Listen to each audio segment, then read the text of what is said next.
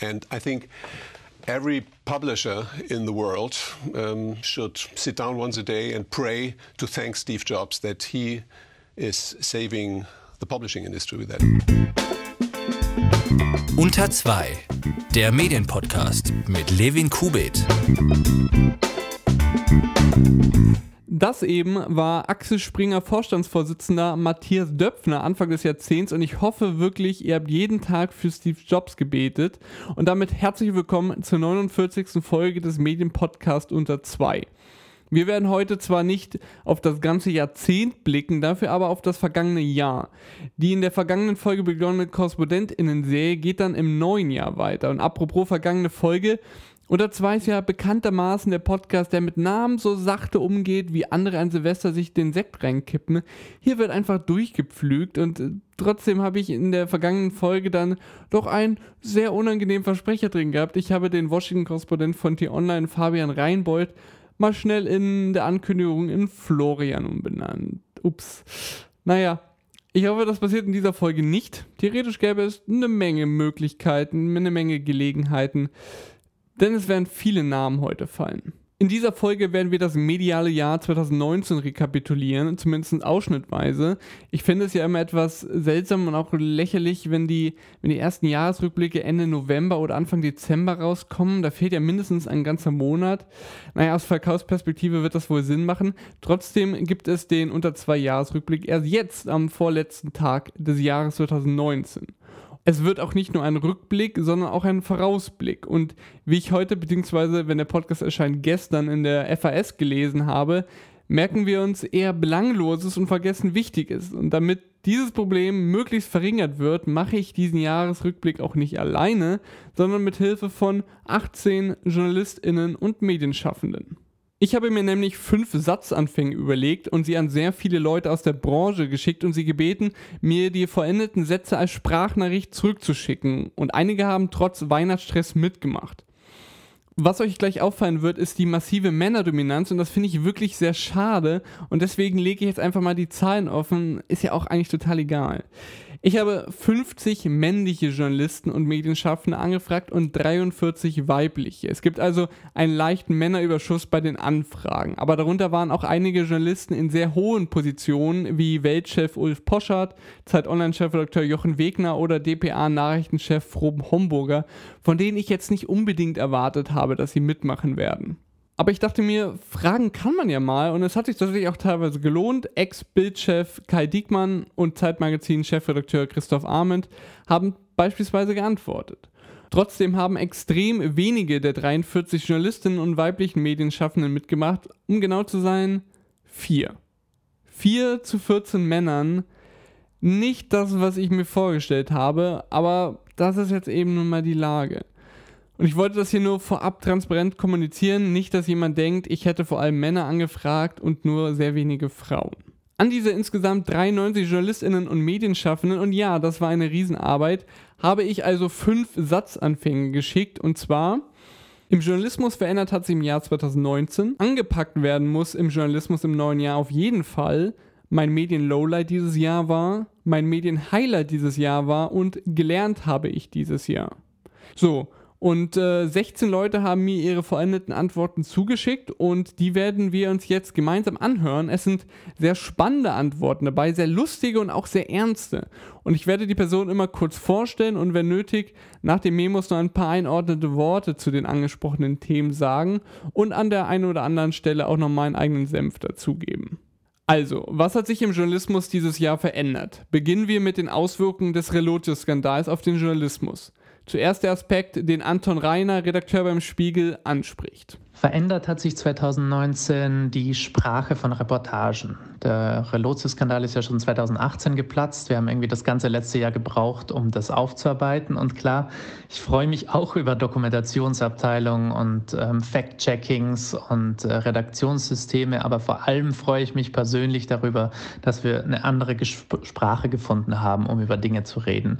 Ähm, diese langen, blöden, kitsching Adjektivsätze, die in Reportagen noch vor einem Jahr so wahnsinnig beliebt waren, Jahren, gewinnen jetzt keine Preise mehr und persönlich bin ich darüber ganz glücklich. Große Auswirkungen auf die eigene Arbeit sieht auch der freie Journalist Manuel Stark, der unter anderem für das SZ-Magazin und die Zeit schreibt. Im Journalismus verändert hat sich im Jahr 2019 für mich die Fact-Checking-Kultur beziehungsweise wirklich der ernsthafte Blick auf die Wahrhaftigkeit.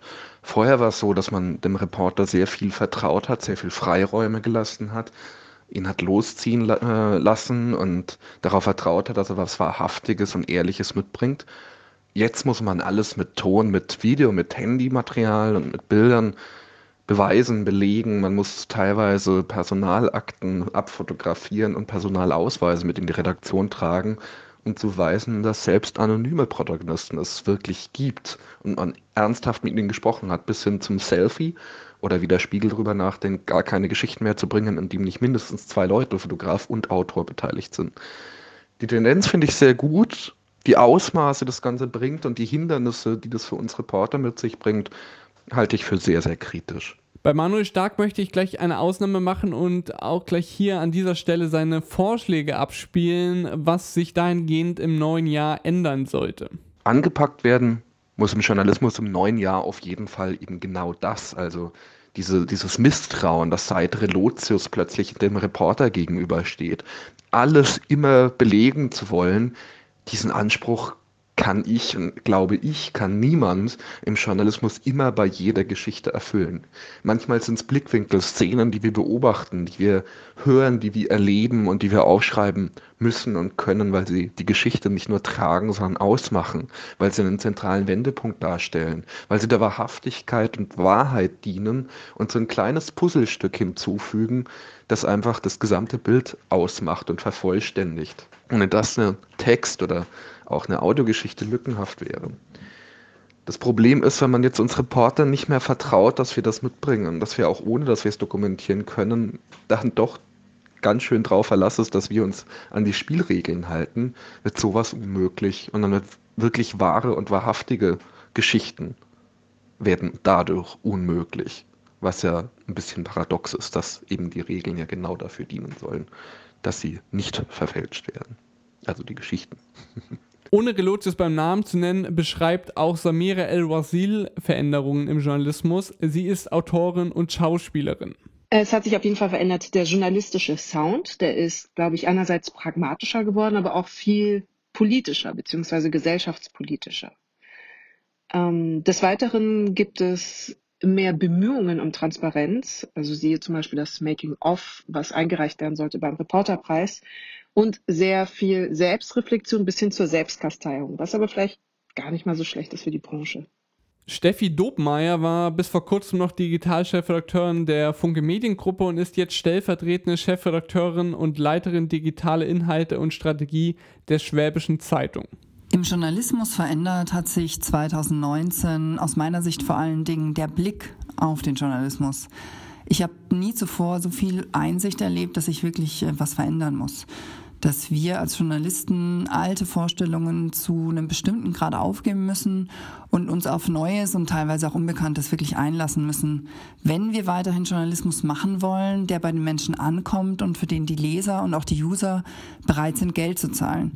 Das mag jetzt an sich keine sehr neue Erkenntnis sein, aber in der Konsequenz habe ich das in den Jahren zuvor nicht erlebt. Ähm, das mag auch damit zu tun haben, dass manche Medien nötige Entwicklungen in den letzten Jahren schlicht äh, verschlafen haben und es jetzt einfach auch keinen anderen Weg mehr gibt als äh, diesen hier. So oder so aus meiner Sicht eine sehr gute Veränderung. Ein anderes Großereignis, das zwar nicht primär den Journalismus betroffen hat, sondern vielmehr einzelne Parteien, war das YouTube-Video von Rezo mit dem Titel Die Zerstörung der CDU.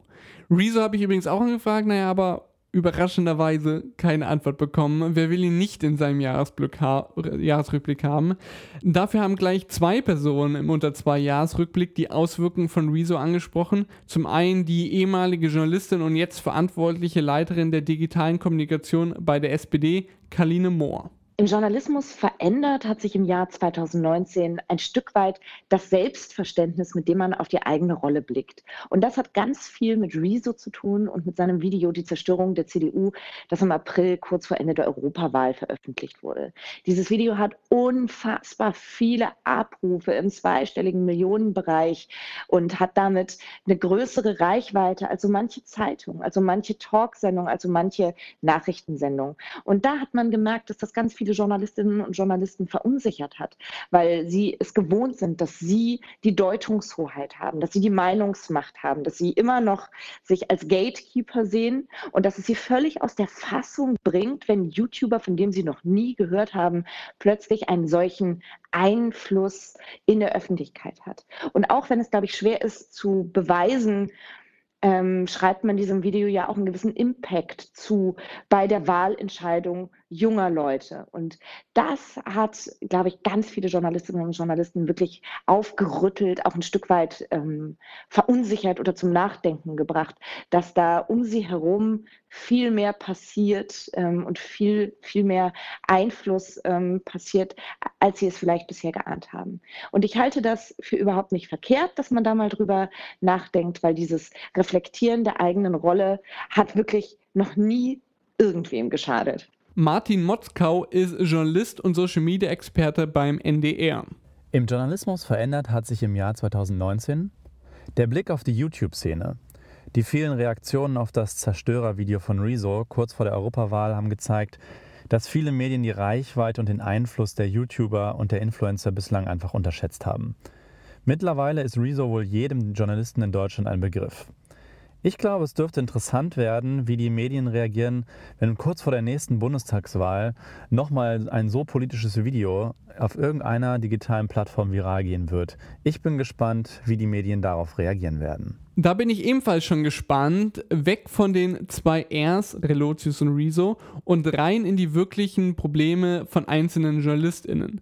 Christian Fuchs ist Investigativjournalist bei der Zeit und schreibt viel über die neue Rechte. Hinzugekommen ist etwas nicht ganz so Schönes im Alltag eines Journalisten und einer Journalistin.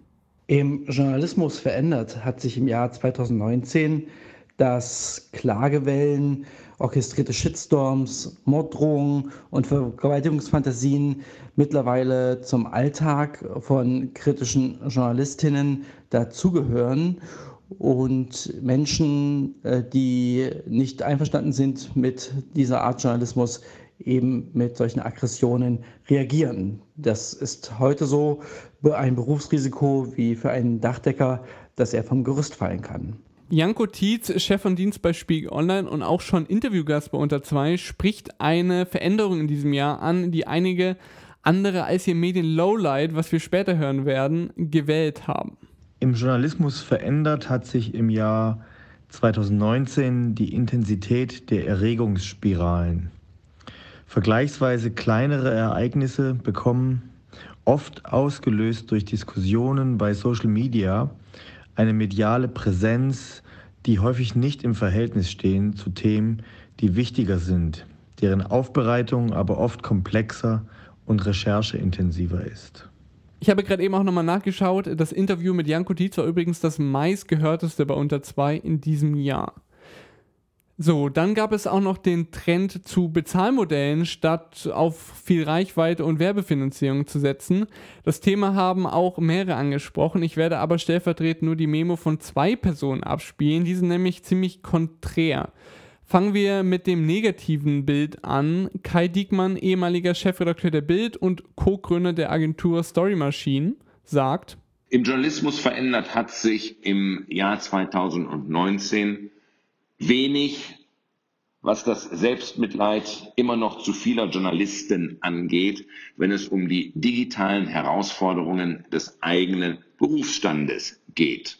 Von denjenigen, die da mehr Entwicklung dieses Jahr gesehen haben, werde ich stellvertretend das Audio von Theresa Rentsch abspielen. Sie leitet das Produktmanagement der Welt. Im Journalismus verändert hat sich im Jahr 2019, dass Medien erkannt haben, dass ihnen Reichweite alleine wenig nützt.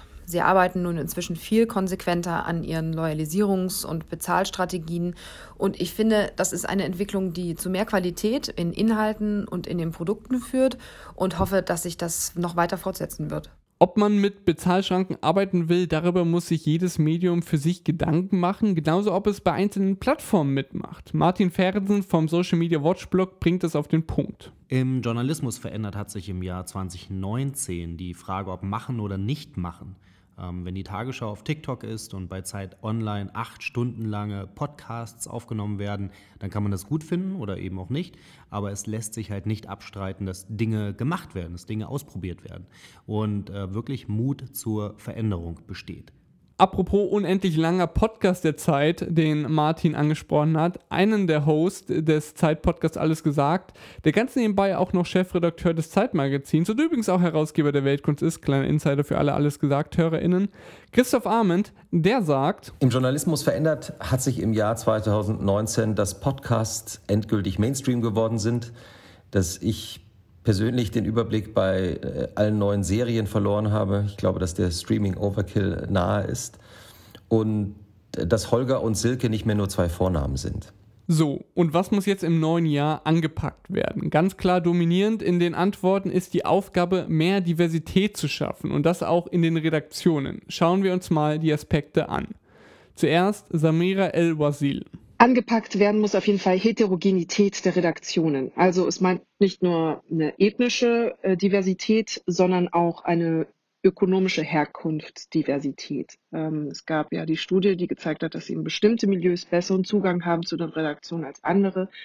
Und das ist ein riesiges Problem, wenn es darum geht, die Realität so wahrhaftig und loyal wie möglich abzubilden, dass man keine Abbildenden hat, also keine Journalisten Berichterstatter, die eben nicht Teil sind aller Aspekte dieser Realität.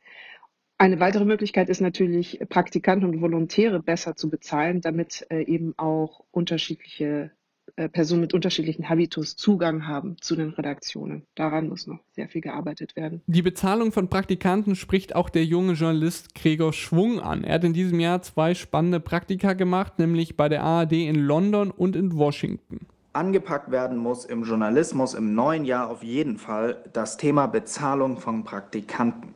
Einerseits beschwert man sich ja immer gerne darüber, dass die sozialen Hintergründe bei Journalisten zu homogen seien tut aber gleichzeitig alles dafür, dass es sich nur die leisten können, überhaupt mal Berufserfahrung zu sammeln, die finanziell schon gut dastehen. Anton Reiner vom Spiegel will die ökonomischen Gründe beseitigt haben, um zu mehr Diversität zu gelangen. Angepackt werden muss im Jahr 2020 unbedingt das Gehalt von Praktikanten und Volontären.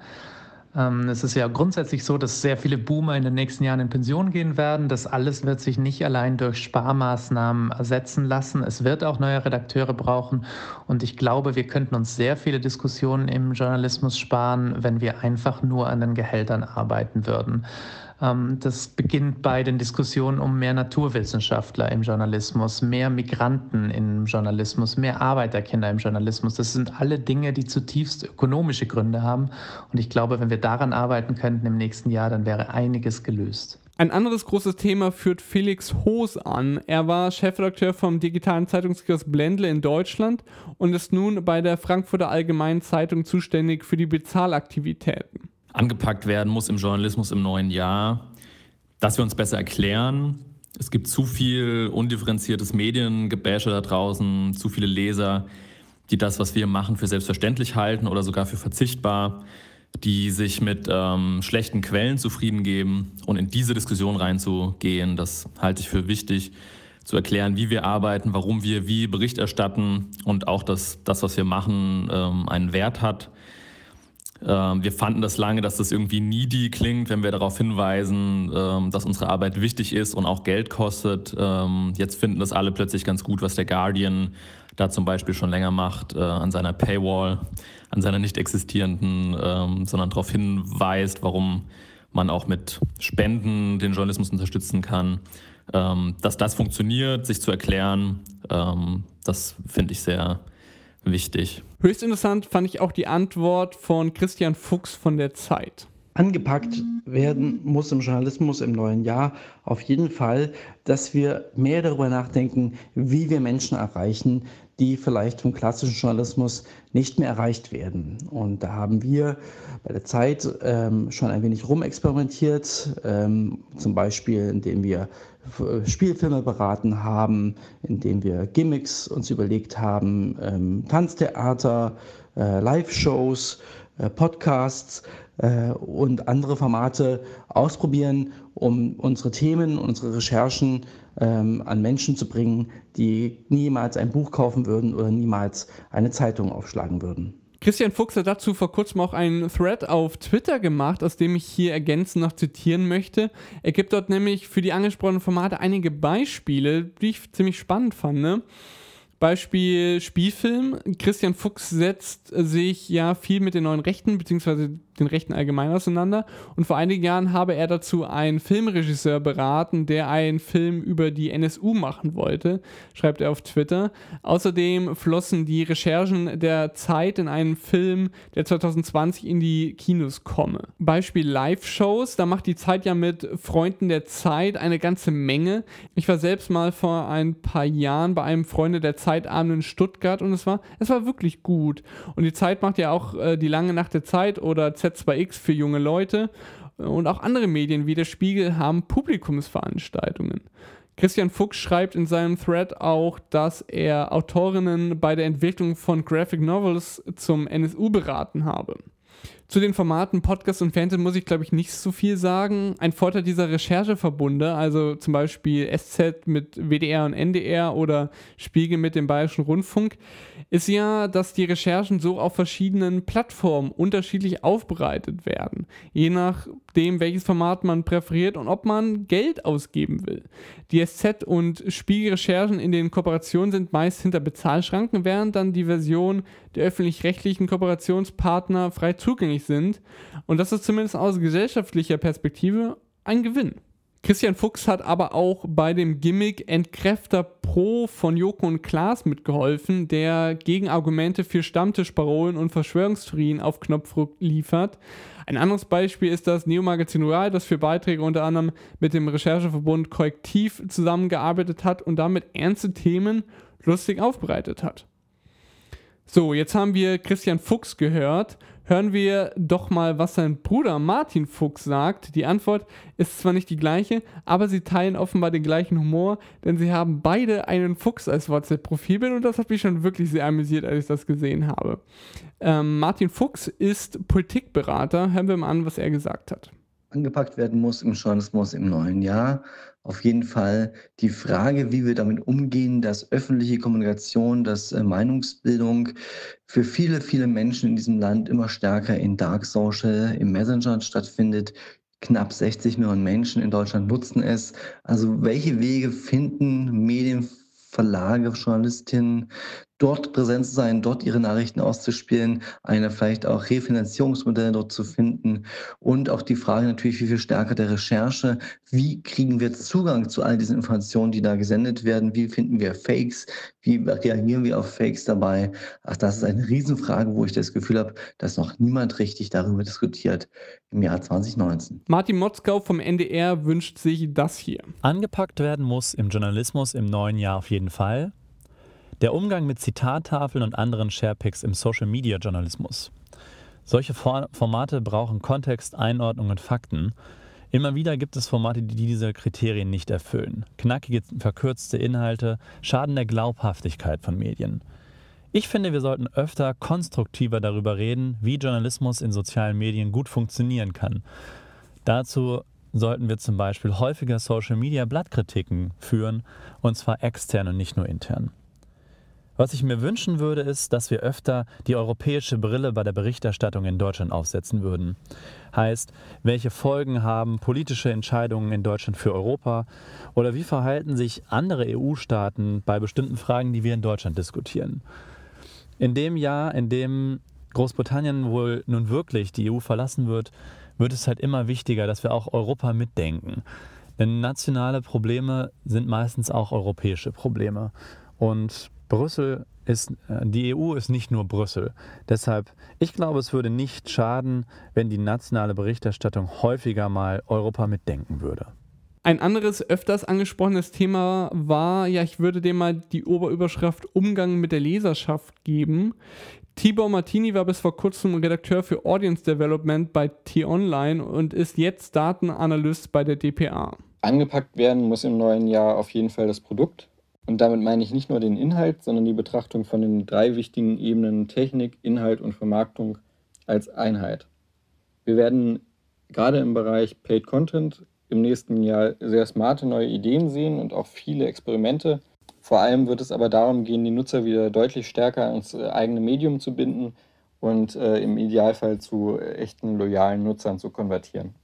Wie das die einzelnen Medien dann erreichen, kann aus meiner Sicht sehr unterschiedlich sein. Es kann ähm, eine Strategie geben, dass es äh, sehr stark über das Bewegtbild geht. Es kann aber auch eine Schärfung des Profils sein, ähm, die über ein großes Korrespondentennetz, eigene Formate und lange exklusive Lesestücke funktioniert. Was wir in jedem Fall sehen werden, ist, dass sich viele Medien darum bemühen, ihre eigene Marke zu stärken und für ihre Nutzer individuelle und exklusive Inhalte anbieten. Die Beziehung zum Leser und zur Leserin will auch Steffi Dobmeier von der Schwäbischen Zeitung verbessern. Angepackt werden muss im Journalismus im neuen Jahr auf jeden Fall das Verhältnis zum Leser bzw. User. Ähm, wir Journalisten wissen eigentlich viel zu wenig über die Menschen, für die wir da schreiben, senden und produzieren. Ähm, aus meiner Sicht machen wir oft genug Journalismus für uns selbst. Ähm, das heißt, wir berichten über Dinge, die wir selbst interessant und wichtig finden und gehen davon aus, dass es allen anderen auch so geht. Wir denken also erst im zweiten Schritt darüber nach, ob das Thema und die Aufbereitung so gewählt sind, dass wir unser Publikum auch wirklich erreichen.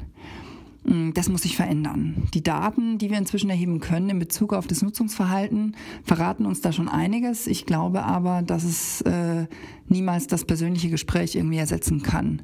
Deshalb wird 2020 für mich äh, ein Jahr sein, in dem die direkte Kommunikation wichtiger wird als zuvor.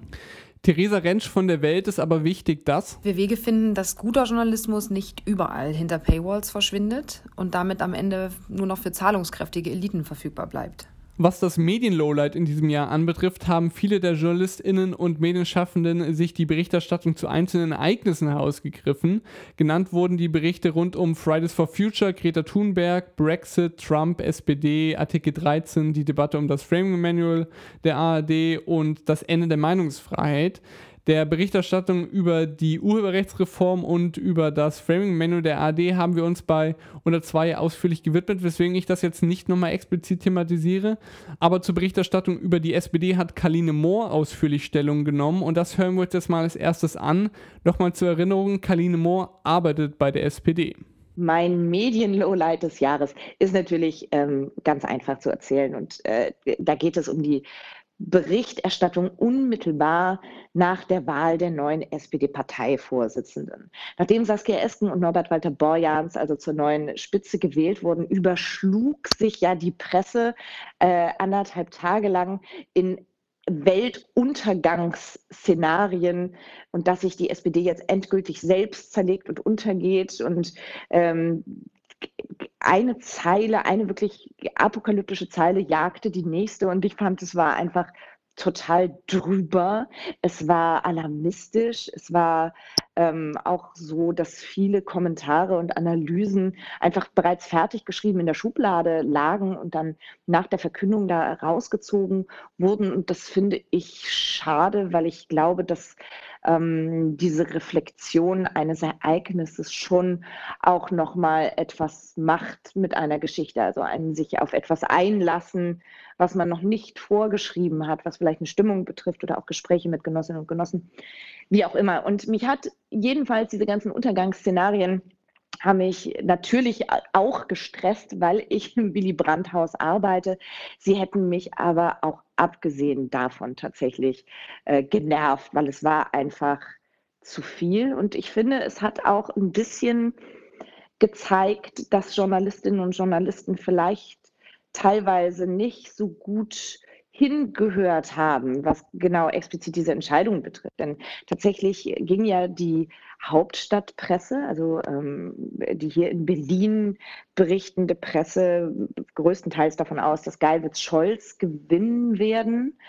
Ähm, Und Stefan Lambi hat äh, in, in, einem Podcast äh, gesagt, dass er das relativ überraschend findet, dass man sich da so festgelegt hat, weil wenn man mal in die Landesverbände gegangen ist, also mal zur echten Basis, dann sei da die Stimmung eine völlig andere gewesen. Und das ist ja ein sehr spannendes Phänomen, äh, dass, dass Journalisten, Journalistinnen manchmal vielleicht das Gefühl dafür verlieren, was außerhalb ihrer eigenen Blasen tatsächlich passiert und was die Stimmung ist. Und ich ähm, finde, das ist vielleicht ein ganz gutes Beispiel dafür. Tibor Martini von der DPA schaut da mit einem allgemeinen Blick von außen drauf. Mein Medien-Lowlight dieses Jahr war weniger ein konkretes Ereignis und vor allem die Berichterstattung über ganze Themen wie den Brexit, wie Trump und wie Greta Thunberg.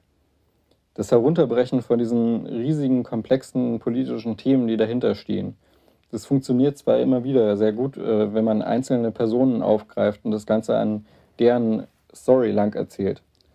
Aber für das nächste Jahr wünsche ich mir wieder deutlich öfter den Blick aus der Distanz auf das ganze große Bild. Auch die Medien-Lowlights von Samira El-Wasil zeigen nochmal, dass es bei einzelnen Themen, bei einzelnen Ereignissen oft gehakt hat in diesem Jahr. Mein Medien-Lowlight dieses Jahr war, uff, da gab es ein paar Sachen. Ähm, die Veröffentlichung des Livestream des Christchurch-Attentats von der Bild-Zeitung, ähm, die Art, wie Juan Moreno angegangen worden ist, nachdem sein Buch veröffentlicht wurde, die Berichterstattung über die SPD jetzt im November, Dezember, insgesamt die Berichterstattung am Anfang auch über Greta Thunberg und Fridays for Future, eine große Jugendfeindlichkeit rauszulesen.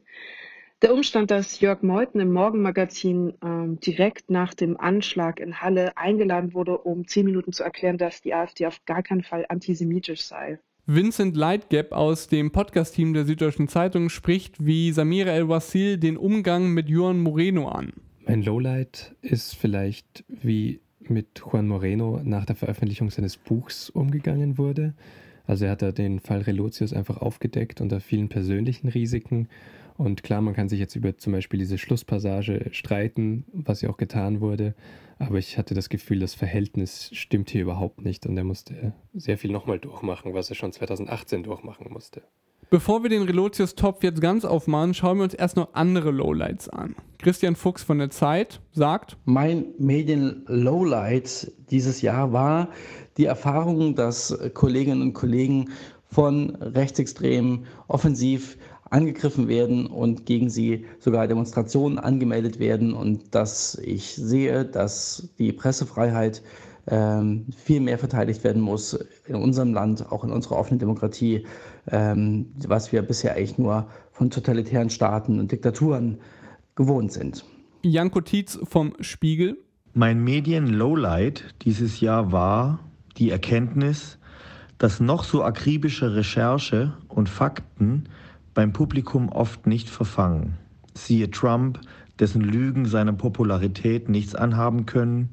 Siehe Brexit und Johnson, der trotz Harakiri die absolute Mehrheit holt. Siehe AfD und die Erfolge in Sachsen, Brandenburg und Thüringen. Es sieht so aus, dass die Wirkmacht von klassischen Medien in Frage steht. Für den Politikberater Martin Fuchs sind die Probleme des Lokaljournalismus das Lowlight des Jahres. Mein Medien-Lowlight dieses Jahr war die immer stärker fortschreitende Monopolisierung im Lokalen. Das heißt, immer mehr Verlage ziehen sich aus dem Lokalen zurück. Es gibt teilweise gar keine Lokalredaktion mehr oder dann zusammengelegte Mantelredaktionen, die im Grunde wie sich man sparen kann, weil da kein qualitativ hochwertiger Lokaljournalismus mehr stattfindet. Also mehr Geld, mehr Ressourcen für guten Lokaljournalismus ist, glaube ich, das entscheidende Grundpfeiler für eine starke Demokratie in diesem Land. Die Schwierigkeit bei der Zustellung von Lokalzeitung hatten wir auch bei unter zwei angesprochen, auch wenn das nur ein Teil des Problems darstellt. Okay, der Fall Relotius, los geht's. Zuerst Kai Diekmann. Mein Medienlowlight dieses Jahr war, wie wahrscheinlich für viele andere auch, die Relotius-Affäre, da allerdings insbesondere die Erkenntnis, wie der Spiegel von vornherein mit Thesen in seine Geschichten geht und die Geschichten vorher regelrecht skriptet. Gerade den letzten Punkt fand ich auch sehr besorgniserregend, als ich den Bericht der Spiegelkommission gelesen habe. Umso mehr bin ich aber verwundert, dass das von einem ehemaligen Bildmann kommt. Mir wurde auch schon erzählt, wie bei der Bildzeitung die Richtung eines Artikels im Vorhinein vorgegeben wird. Relotius war aber auch das Lowlight für Christoph Arment vom Zeitmagazin und Steffi Dobmeier von der Schwäbischen Zeitung. Der freie Journalist Manuel Stark, der selbst viele Reportagen schreibt, hat einen sehr interessanten Aspekt des Relotius-Skandals als ein Lowlight gewählt, nämlich die Auswirkungen. Und man merkt ihm an, dass er tatsächlich etwas aufgebracht ist. Mein Medien-Lowlight dieses Jahr war ehrlicherweise nicht mal Relotius selbst, sondern die Reaktionen nach Relotius. Es ist ein Sturmfeuer losgegangen gegen Erzähljournalisten, gegen Reporter, gegen Reportagenschreiber und gegen sogenannte Schönschreiber. Dabei muss ich sagen, wenn die Leute da draußen wüssten, wie Interviews entstehen, nicht nur mit Autorisierung, sondern auch mit Veränderung der Dramaturgie, neue Hinzuerfinden von Fragen, die so nie gestellt wurden, und das ohne jeden Disclaimer, da rege ich mich ja schon seit der Journalistenschule drüber auf, dann würde man dagegen Sturm laufen. Und da ist kein einziges Wort dazu gefallen. Stattdessen oh, Reportagenschreiber, Schönschreiber, bla bla bla. Was ich absolut lächerlich finde. Schönes Schreiben, lebendiges Schreiben, erlebhaftes Schreiben und wahrhaftiges Schreiben, das gute Erzählen einer Geschichte, das gute Erzählen und Näherbringen von Fakten in Form einer Geschichte ist kein Verbrechen und ist nicht scheiße, sondern ist die Grundlage von gelungener Kommunikation das Wissen um gutes Storytelling ist die Grundlage, Leuten auch Dinge beizubringen oder näher zu bringen, die normalerweise außerhalb des Kontexts ihres normalen Alltags spielen. Ich finde den Punkt mit den Interviews wirklich sehr wichtig. Ich denke mir das auch sehr oft und überlege auch schon seit längerem, was man dazu machen könnte. Ich finde ja grundsätzlich sind die meisten Wortinterviews, vor allem die mit PolitikerInnen, ziemlich uninteressant, weil Passagen durch die Autorisierung oft entdramatisiert, weichgespült oder ganz gestrichen werden. Ich würde auch die Behauptung aufstellen, man sollte in der heutigen Zeit, in der Zeit des Digitalen, in der es leichter als jemals zuvor ist, Audio- und Videoaufnahmen anzufertigen, in dieser Zeit sollte man sich doch eigentlich mal überlegen, ob man das mit den Print-Interviews nicht einfach ganz lassen sollte. Bei Video- und Audiointerviews fällt die Autorisierung ja de facto weg. Man kann Aussagen nicht umstellen oder entkräften, höchstens löschen. Und bei den Interviews, die ich zuletzt geführt habe, habe ich auch immer am Anfang angekündigt, dass es keine Autorisierung geben wird. Und grundsätzlich sind Interviews, bei denen man den Gast sprechen hört, ja etwas ganz anderes, als wenn man nur seine Worte liest. Wenn dann in Klammern lacht daneben steht, ja, was soll man denn sich dann darunter vorstellen. Im Video- oder Audiobeitrag ist das eine ganz andere Sache und gibt ein ganz anderes Verständnis und eine, eine bessere Erkenntnis von dem Gesprächspartner bzw. der Gesprächspartnerin. Und das ist ja das, was man mit einem Interview erreichen will. Die Person verstehen und deren Intention erahnen. 2020 sollten wir uns also auch mal über Textinterviews Gedanken machen und darüber sprechen und wie Manuel Stark schon angesprochen hat, auch über die Transparenz, was an den gedruckten Interviews geändert wurde und ob man das vielleicht nicht von vornherein ganz lässt. So, das waren jetzt ein paar kritische Vibes hier bei den Medien-Lowlights des Jahres. Die wollte Martin Motzkau vom NDR nicht auch noch verbreiten. Mein Medien-Lowlight dieses Jahr war etwas, das ich lieber für mich behalte. Ich rede lieber über gute Dinge im Journalismus als über schlechte. Deshalb hier keine klare Antwort von mir. Passend dazu möchte ich, bevor wir gleich zu den Medien-Highlights kommen, einen Punkt ansprechen, den viele in ihren Lowlights genannt haben und was mich verwundert, niemand in seinen Highlights, denn ich finde, es ist vielmehr ein Highlight als ein Lowlight. Für mich war nämlich der Fall Relotius auf jeden Fall ein Highlight von 2019. Ich glaube, dem Journalismus hätte nichts Besseres passieren können als Klaas Relotius. Und so schlimm seine Taten waren, hat sich doch durch die Aufarbeitung eine extrem kritische Diskussion und Debatte über das eigene Handwerk entwickelt. Arbeitsabläufe, die man seit Jahren, ja seit Jahrzehnten einfach so durchführt, wurden hinterfragt. Und wenn man sich den Bericht der Spiegelkommission durchliest, hat man den Eindruck, der ganze Spiegel müsste große Teile seiner Arbeitsweise mal in Frage stellen. Der Kommissionsbericht hat so viele gute Vorschläge zur Verbesserung geliefert und auch weitere problematische Missstände beim Spiegel offengelegt, dass es danach eigentlich nur noch besser werden kann, vorausgesetzt man ändert was. Und auch andere Medien haben in diesem Jahr die Qualitätssicherung verbessert und sich selbstkritisch beugt, wie Daniel Buß hörenswert in einem Deutschlandfunk-Hintergrund aufzeigt, verlinke ich natürlich in den Show Notes. Ich will nicht, dass das jetzt hier zu weit ausufert, aber ich glaube, dieser harte Schlag, der Relotius für den Spiegel und für den Journalismus im Allgemeinen war, hat auch mal ganz gut getan und war vielleicht auch mal nötig, um die Branche wachzurütteln. Relotius war zwar in dem Ausmaß ein Einzelfall, aber auch in anderen Redaktionen gab es Fälschungsfälle.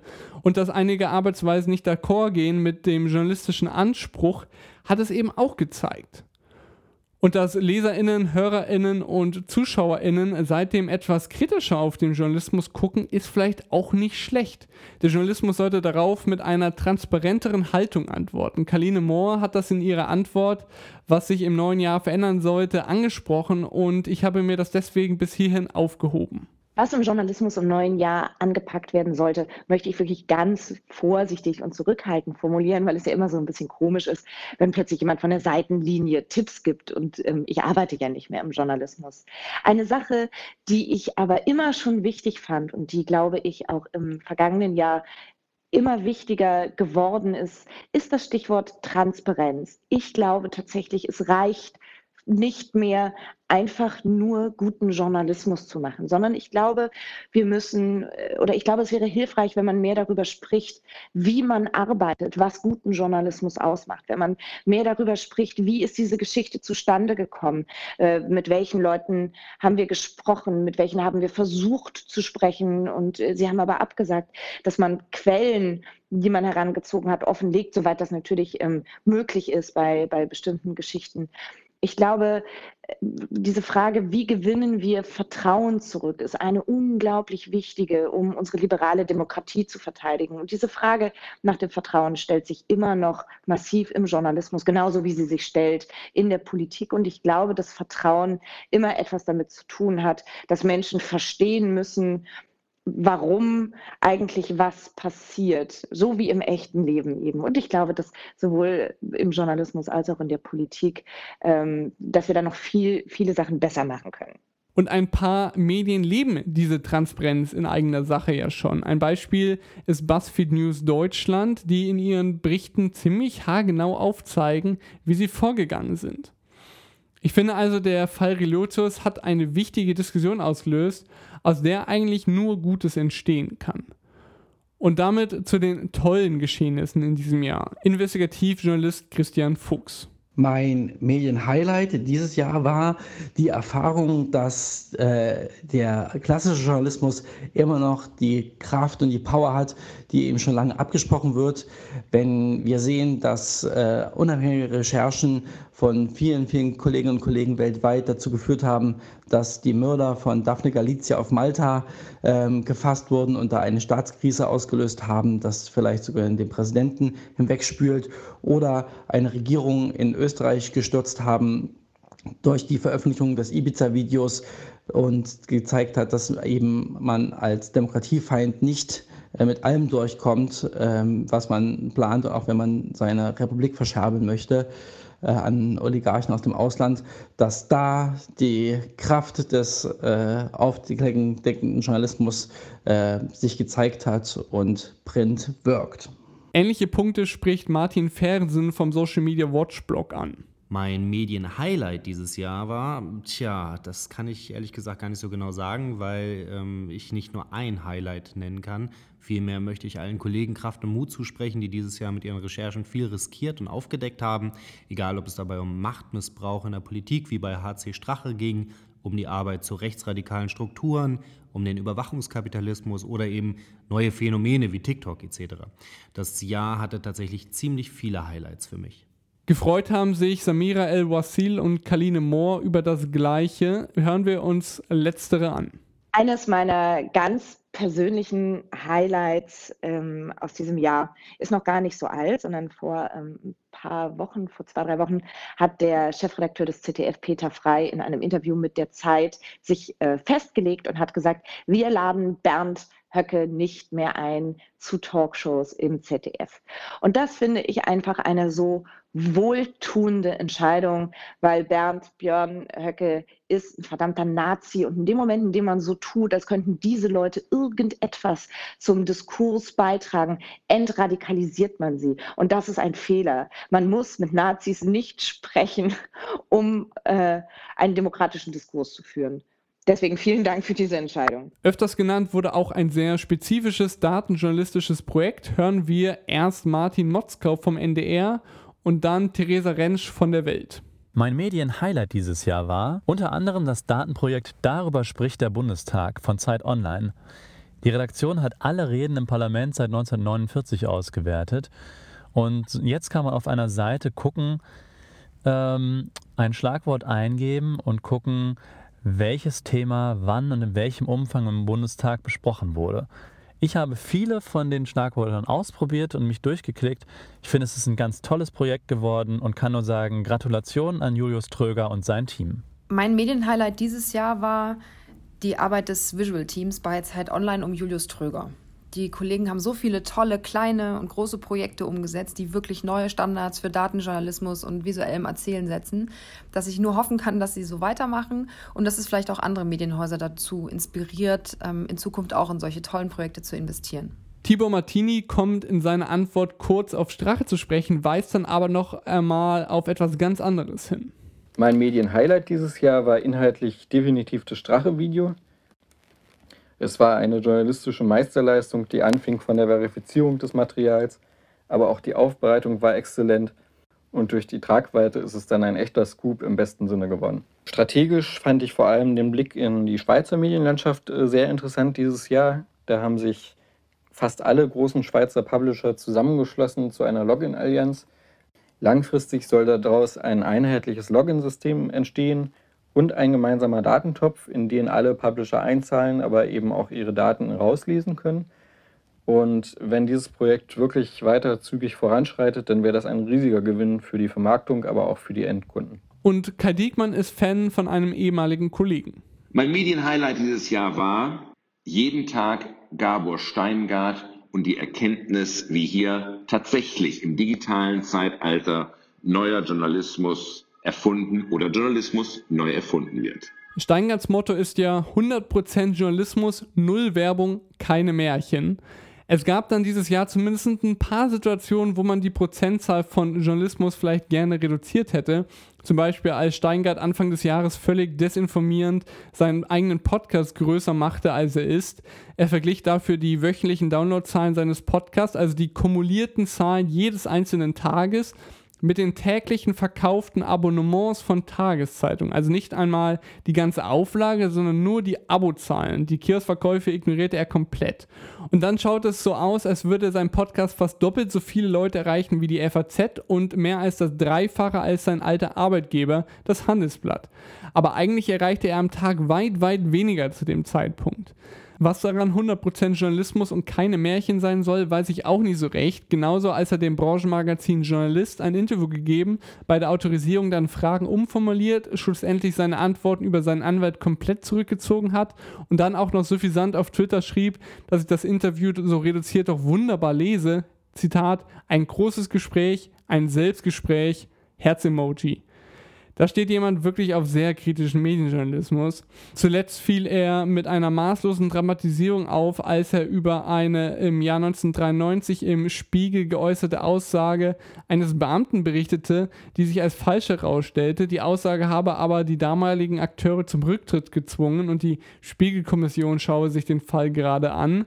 Eine vergleichsweise kleine Nummer und vor allem 26 Jahre her und Steingart illustriert den Spiegel trotzdem als Haus, in dem Gespenster ihr Unwesen treiben. Oder er behauptet in seinem Newsletter, dass in zahlreichen Redaktionen von Journalist auf Aktivist umgeschult worden sei. Auch wenn Steingarts Unternehmen Media Pioneer höchst spannend und beeindruckend ist, sollte man, wenn man mit Steingart gemeinsam in den Tag startet, für die Ausgewogenheit noch mit jemand anderen in den Tag starten. So, kommen wir wieder zurück zu den Highlights. Martin Heller, Head of Video Innovation bei der Welt, hat ein ganz besonderes Format als Highlight. Mein Medienhighlight dieses Jahr war Olli Schulz im Altersheim im NDR-Format Geschichte eines Abends. Die Geschichte eines Abends vom NDR ist wirklich ein fantastisches Format, da die jeweiligen Gastgeber, neben der Folge von Olli Schulz gibt es ja auch schon welche mit Lars Eidinger und Charlotte Roche, den ganzen Abend ganz individuell gestalten dürfen und dabei kommt dann ein Talkformat der ganz anderen Art heraus. Selbst feiern tut Felix Hoos sein Arbeitgeber. Eigentlich habe ich hier die Antworten, bei denen wirklich aktiv für das eigene Produkt geworben wurde. möglichst herausgelassen. Aber nachdem sich Felix Hoos am Ende erstaunlich selbstkritisch in Bezug auf die FAZ zeigte, mache ich hier mal eine Ausnahme. Mein Medienhighlight dieses Jahr, das war, dass die FAZ dieses Jahr 70 geworden ist und wir das auf verschiedene Art und Weise auch gefeiert haben mit einer besonderen Berichterstattung, mit einem Kongress für unsere Leser. Das hat sehr, sehr gut getan und wir haben gesehen, dass viel von dem, wofür die FAZ schon in ihrem ersten Leitartikel vom 1. November 1949 gestanden hat, auch heute noch gilt. Unter anderem, dass Journalismus für uns die schwierigste, schrecklichste, aufregendste, herrlichste Sache der Welt ist. Ähm, es wäre schön, wenn wir das auch noch ein paar mehr jüngeren Lesern begreiflich machen und der nächste Leserkongress im nächsten Jahr dann vielleicht noch ein bisschen jünger und digitaler wird. Apropos Eigenwerbung, ich fand es bei den Antworten auch immer erstaunlich und ehrlich gesagt auch sehr erfreulich, wenn die bei Verlagen arbeitenden Leuten in ihren Antworten die Konkurrenz abfeierten. Unter anderem hat das Anton Reiner vom Spiegel gemacht. Mein Medienhighlight war dieses Jahr die Tatsache, dass die Podcasts deutscher Medienhäuser gefühlt endlich richtig gut geworden sind. Ähm, ich weiß nicht, ob es an den Investitionen lag oder an den Lektionen, die man aus den letzten Jahren mitbekommen hat oder am Leserfeedback. Aber ich hatte das Gefühl, dass wir, dass wir jetzt endlich an einem Punkt sind, wo diese Podcasts über das simple Nachrichtengeschehen rausgehen. Wenn ich an die ähm, Experimente der Zeit denke, an diese sieben, acht, neunstündigen Podcasts, wenn ich an das riesige Portfolio der SZ denke mit ihren Podcasts oder an die öffentlich-rechtlichen Anstalten, da war dieses Jahr gefühlt wahnsinnig gutes Zeug dabei. Und ich glaube, das ist eine gute Basis für die nächsten Jahre. Gefreut hat sich auch der freie Journalist Manuel Stark über etwas. Mein Medienhighlight dieses Jahr war dann ehrlicherweise wie dann doch der Reporterpreis, der besonders betroffen von der Relotius-Affäre war, darauf reagiert hat.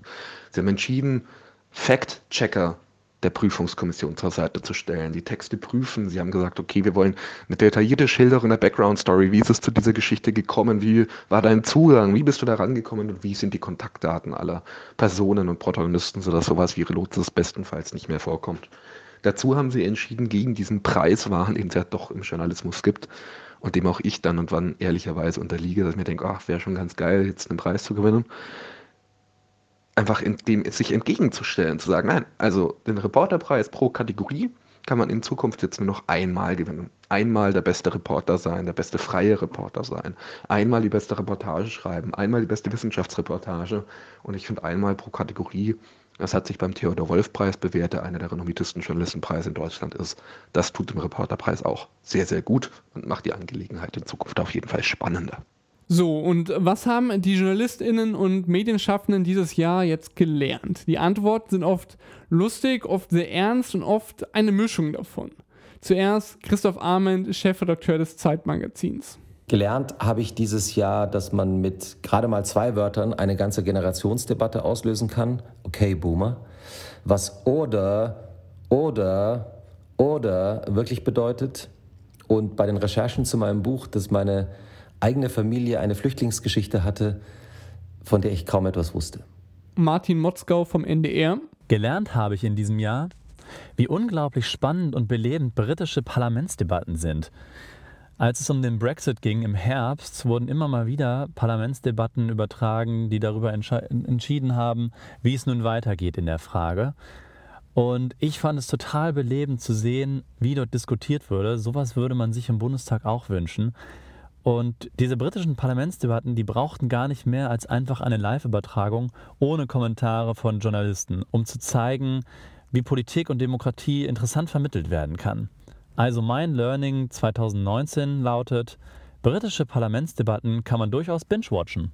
Janko Tietz, Chef von Dienst bei Spiegel Online. Gelernt habe ich dieses Jahr, dass professionelle Krisenkommunikation und ehrliche Transparenz tatsächlich dazu beitragen können, dass selbst so ein Supergau wie Relotius vergleichsweise klimpflich überstanden werden kann, wenn man seine Lehren daraus zieht. Tibor Martini, Datenjournalist bei der DPA. Gelernt habe ich dieses Jahr extrem viel über Daten. Zunächst bei T-Online und inzwischen bei der DPA. Die Möglichkeiten, wie wir Daten im Journalismus einsetzen können, die sind so vielfältig, dass es wirklich extrem spannend ist, sich damit zu beschäftigen. Das fängt an bei der Themenfrüherkennung und reicht bis hin zur automatisierten Generierung von Inhalten, aber auch ganz stark die Analyse des eigenen Outputs und der Nutzer. Diese Daten zu haben, zu erfassen, zu segmentieren, individuell herunterzubrechen und dann mit Redakteuren zu sprechen und äh, Daten und Bauchgefühle abzugleichen, ähm, sie so zu präsentieren, dass jeder Redakteur, aber auch Führungskräfte und Manager daraus lernen können. Das ist eine extrem große Herausforderung, aber sie lohnt sich definitiv. Wenn wir gerade schon bei Daten sind, passt das Learning von Theresa Rentsch von der Welt ganz gut dazu. Also, also von der Zeitung, nicht vom Planeten. So ein großes Fass wollen wir jetzt hier auch nicht öffnen. Gelernt habe ich in diesem Jahr, dass irgendwie alle über AI und Machine Learning reden, aber die wenigsten Publisher die Ressourcen und das Know-how haben, um das Thema wirklich zu erfassen. Das führt dann dazu, dass viele Medien immer noch nicht so ganz verstanden haben, dass AI kein Selbstzweck oder Allheilmittel ist, sondern ein Werkzeug, das bei einfachen, klar definierten Aufgaben Journalisten die Arbeit erleichtern kann und sie dadurch auch besser machen kann. Eine persönliche Antwort gibt Steffi Dobmeier von der Schwäbischen Zeitung. Gelernt habe ich äh, in diesem Jahr, dass Journalistin zu sein immer noch der beste Beruf der Welt für mich ist. Es war ein eher wildes Jahr für mich mit einigen Fragezeichen und auch so manchen Umbrüchen. Ich habe mich beruflich verändert und das war ein eher längerer Prozess. Ich musste mir erstmal überlegen, was ich will und was ich nicht will, was mir wichtig ist für mich selber und wo ich mich sehe. Und ich habe äh, festgestellt, dass es echt eine Vielzahl toller Optionen gibt. Es gibt spannende Redaktionen und Aufgaben, es gibt so viele tolle Kollegen und neue Projekte. Und am Ende ist es nie verkehrt, auf sich selbst zu hören. Anton Reiner hat viel über die österreichische Kultur gelernt. Gelernt habe ich dieses Jahr, dass es völlig egal ist, äh, wenn man alle Journalisten als Huren bezeichnet, ein ganzes Land ausverkaufen will, über Dutzende Spesenskandale stolpert, in denen aufgedeckt wird, dass man sogar seinen eigenen Kindern Parteigeld bezahlt hat als Taschengeld, ähm, dass man trotz alledem in Österreich noch immer an seiner politischen Karriere arbeiten kann. Das ist irgendwie schockierend und irgendwie auch tröstlich, dass Österreich in dieser Hinsicht immer noch Österreich geblieben sind. Aber Ibiza, die Folgen und dass es gefühlt in gewisser Weise auch gar keine Folgen hatte, das hat mich in diesem Jahr wirklich, wirklich überrascht und da habe ich einiges gelernt. Einiges gelernt hat auch Kai Diekmann. Gelernt habe ich dieses Jahr, dass es ein Leben nach der Tageszeitung gibt. Martin Heller von der Welt. Gelernt habe ich dieses Jahr, dass wir Instagram Stories inhaltlich und ästhetisch noch wertvoller gestalten können, das Ganze ganz einfach am Smartphone machbar ist und wir damit auch erstaunlichen Erfolg haben können. Eine tiefgehende Antwort gibt, wie auch schon bei den anderen Antworten, Manuel Stark. Gelernt habe ich dieses Jahr, eben wegen dieser ganzen Konfrontation, Geschichte, keine Geschichte, dürfen wir im Journalismus überhaupt von Geschichten reden, wie wichtig das Wissen um Dramaturgie ist und wie Dramaturgie funktioniert. Um auch zu sehen, ja, das Wissen um Dramaturgie ist verführerisch, um Beobachtungen oder Szenen, Erlebbarkeiten und Interpretationen ein bisschen zurechtzubiegen, dass es reinpasst. Aber das Wissen um Dramaturgie ist trotzdem wichtig und auch wichtig, um sich eben dieser Verführung bewusst zu machen, die, glaube ich, auch ohne dieses Wissen da wäre und sich eben dagegen zu entscheiden, weil man Dramaturgie bewusst anwenden kann, weil man sie bewusst als Werkzeug nutzen kann, um aus der Wirklichkeit die Geschichte herauszuschälen, das Wahrhaftige, das Ehrliche. Und weil man dann einfach durch dieses Mittel der Dramaturgie und um, um das Wissen um Storytelling heraus einfach sieht, was für fantastische Möglichkeiten sich aus der Realität schon ergeben, aus der Wahrhaftigkeit heraus ergeben und was für großartige Geschichten man einfach anhand der Fakten und des tatsächlichen Geschehens aufschreiben, schmieden kann und dass man dieser Verführung gar nicht erliegen muss, weil die Geschichte dann nicht zwangsläufig besser, sondern aller Wahrscheinlichkeit nach eher schlechter wird und man mit den Mitteln der Dramaturgie einfach durch das, was das Leben, das Erleben, das Wahre, die Fakten einem schenken, einfach schon viel, viel, viel mehr herausholen kann, als dass man auch nur in Versuchung geraten müsste, irgendwas zu verändern oder zu lügen. Felix Hoos von der FAZ.